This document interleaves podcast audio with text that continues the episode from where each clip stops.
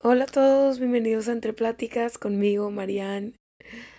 Hoy quería platicar de cómo conseguí mi trabajo porque ahora trabajo en una florería slash café. Soy barista y bartender. Y estuvo muy random cómo lo conseguí porque después de que falleció mi abuelita fui a ver a una vidente. O no sé cómo se llame, si es medium o vidente. Pero fui con una chava que habla con tus ángeles y también puede hablar con las personas que ya se murieron. Y hablé con mi abuela.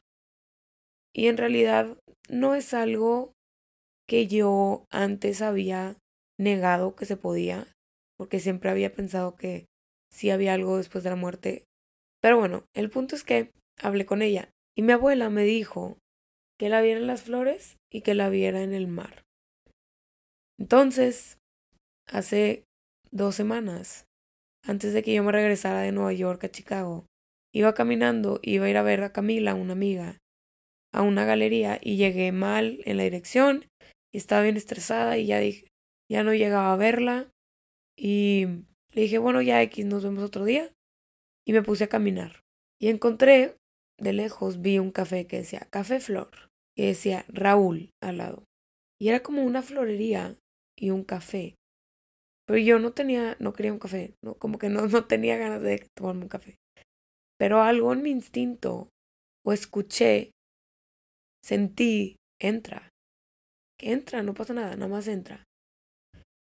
Y. Y entré. entré al café y le pregunté al bartender: ¿De casualidad están buscando gente para contratar? Me dijo: Sí. Me iba al manager el manager me preguntó, dime tantito sobre ti.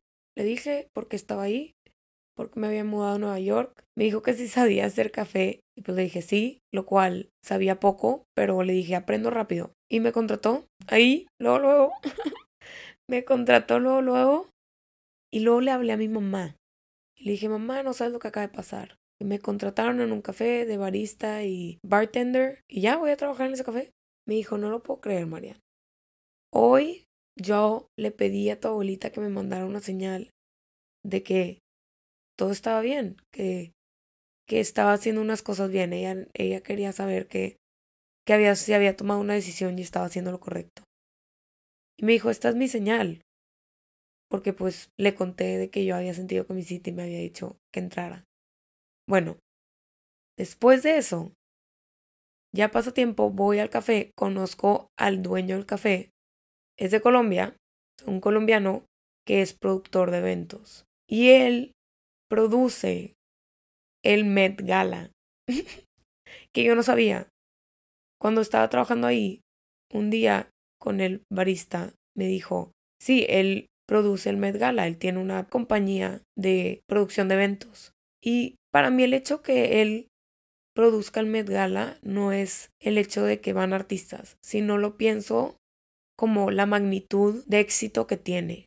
Y siento que desde que yo empecé a confiar en que si yo ponía el esfuerzo y con mi talento iba a poder ser exitosa en mi carrera, que no tiene nada que ver con eventos y no tiene nada que ver con producción de eventos o un café, pero como que estar con esa energía, con, con una compañía, trabajar dentro de un café en donde está una compañía que es exitosa en lo que hace, que no, no se complace. Y pues es, inspira, la verdad, lo ves trabajar y ves a su equipo, inspira, inspira que puedes hacer todo lo que te propongas. Y eso está muy padre, estar en ese ambiente de trabajo. Y para mí, estar en ese café y ese trabajo me ayuda porque la energía te intoxica. La energía de gente que está logrando lo que quiere te intoxica. Para mí Nueva York es eso, porque mucha gente le intimida y es verdad, y a mí también a veces sí me, sí me puede llegar a intimidar, pero en general la energía que la gente tiene o de la que te rodeas es contagiosa, porque es verdad que cuando te juntas con gente que está siguiendo sus sueños, te inspiran a seguir los tuyos.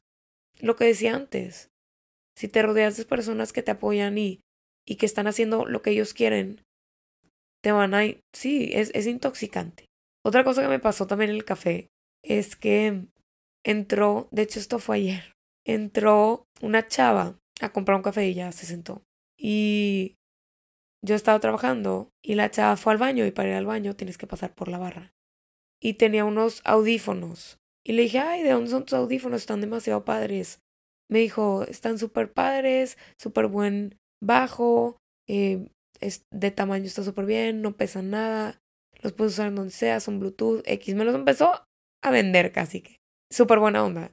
Y me dice, ¿los quieres tratar? Y ya, me los puse increíbles y empezamos a platicar con el otro barista, ella, yo y la gente que estaba ahí. De que no, pues ¿de dónde eres? No, de Los Ángeles. Pero me dijo, acabo de venir de Costa Rica tres años. Y me empezó a hablar en español. Y yo, ay, no manches. Y ya empecé a platicar con ella. De que, ¿por qué te mudaste aquí?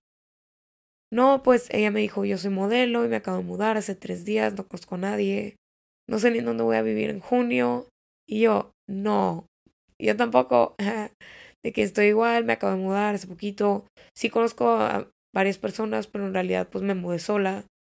Me mudé súper rápido por esto y me dijo, ay, ¿por qué te mudaste? Y ya empezamos a platicar. Súper buena onda la chava. Literal platicamos de que, ay, ¿de qué quieres hacer? Pues modelo, ¿por qué lo quieres hacer? ¿Qué te gusta hacer? Y me dijo, ay, ¿a qué hora sales? Y yo a las dos. Jala de que comernos una ensalada aquí a unas ensaladas que hay yo. Sí, vamos. Nos hicimos amigas prácticamente. Nos hicimos amigas, me platicó que no, pues de dónde es, de familia, de que su novio. Y yo le platiqué de dónde estoy, de mi familia, de por qué está en Nueva York, ella por qué está en Nueva York. Y empezamos a platicar y le dije, el otro día estaba pensando que qué raro que hace 10 días que me mudé, yo no conocía a nadie aquí de las personas que ahorita paso todo mi día con ellas. Y ni siquiera en el trabajo de la gente con la que trabajo en la obra, la gente con la que trabajo en el bar y en el café, la gente con la que vivo. Todo mi alrededor ahorita es completamente nuevo. Es completamente fuera de mi zona de confort. Y es muy padre ver atrás y decir, wow, no puedo creer lo que se me hace raro. No raro, pero nunca pensé que iba a conocer a gente. Y también nunca pensé, ahorita que la conozco a ella y que se hizo mi amiga, que iba a tener una amiga que está en el mismo está pasando por lo mismo y que entiende lo que yo estoy pasando y que puedo platicar con ella cosas que pues tal vez sí no puedo platicar con otras personas porque no están pasando por lo mismo. Y eso está muy padre.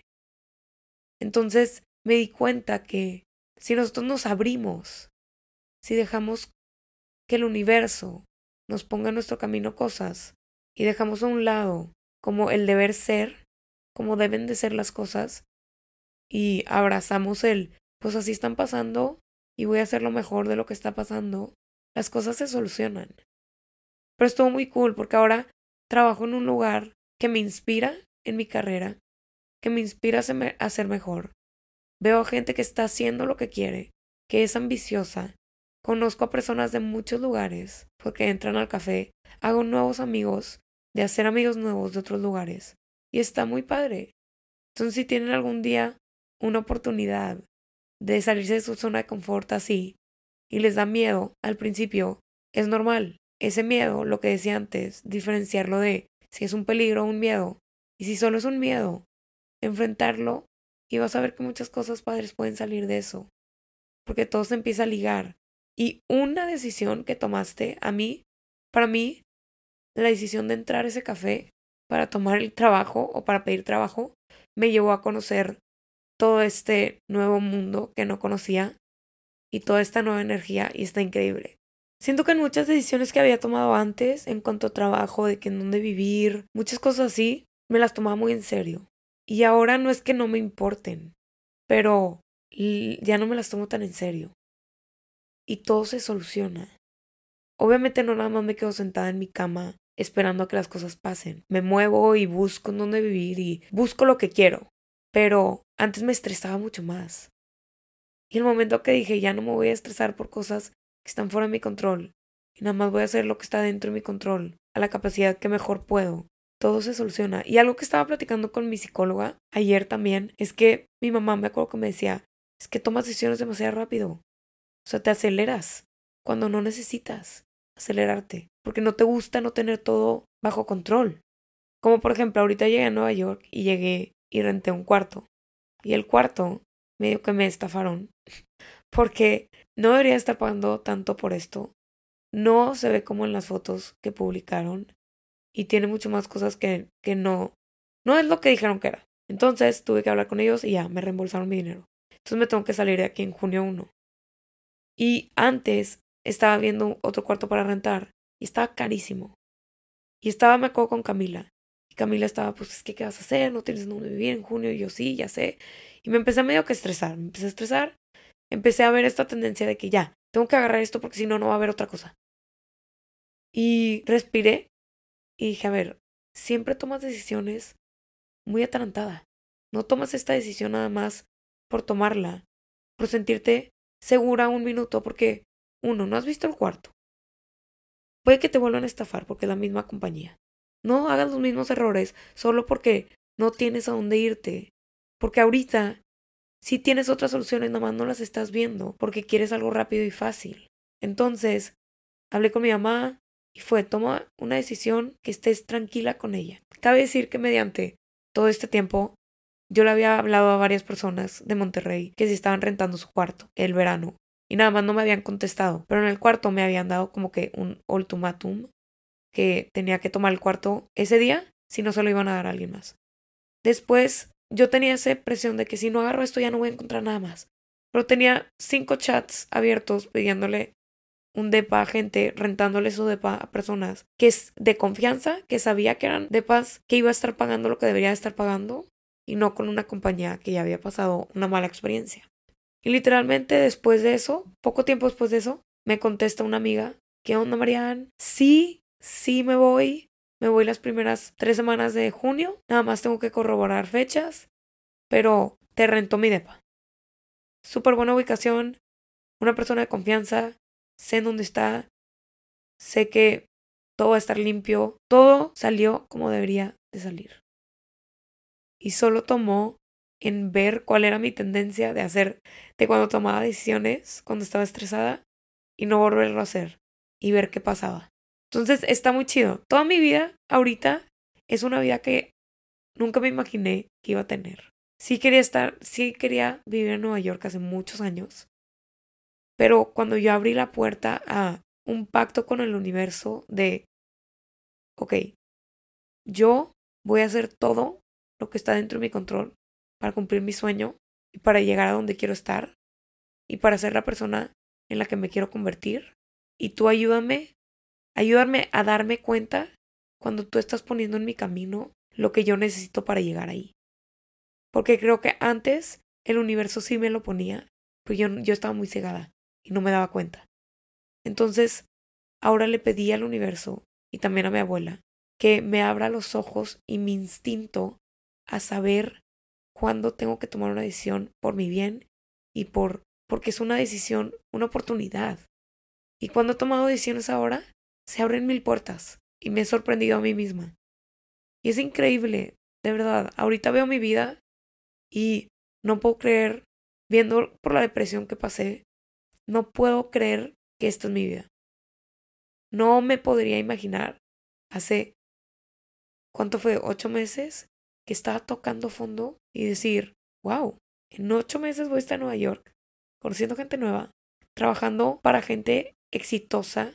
Les hubiera dicho que lo veía muy difícil, pero se pudo.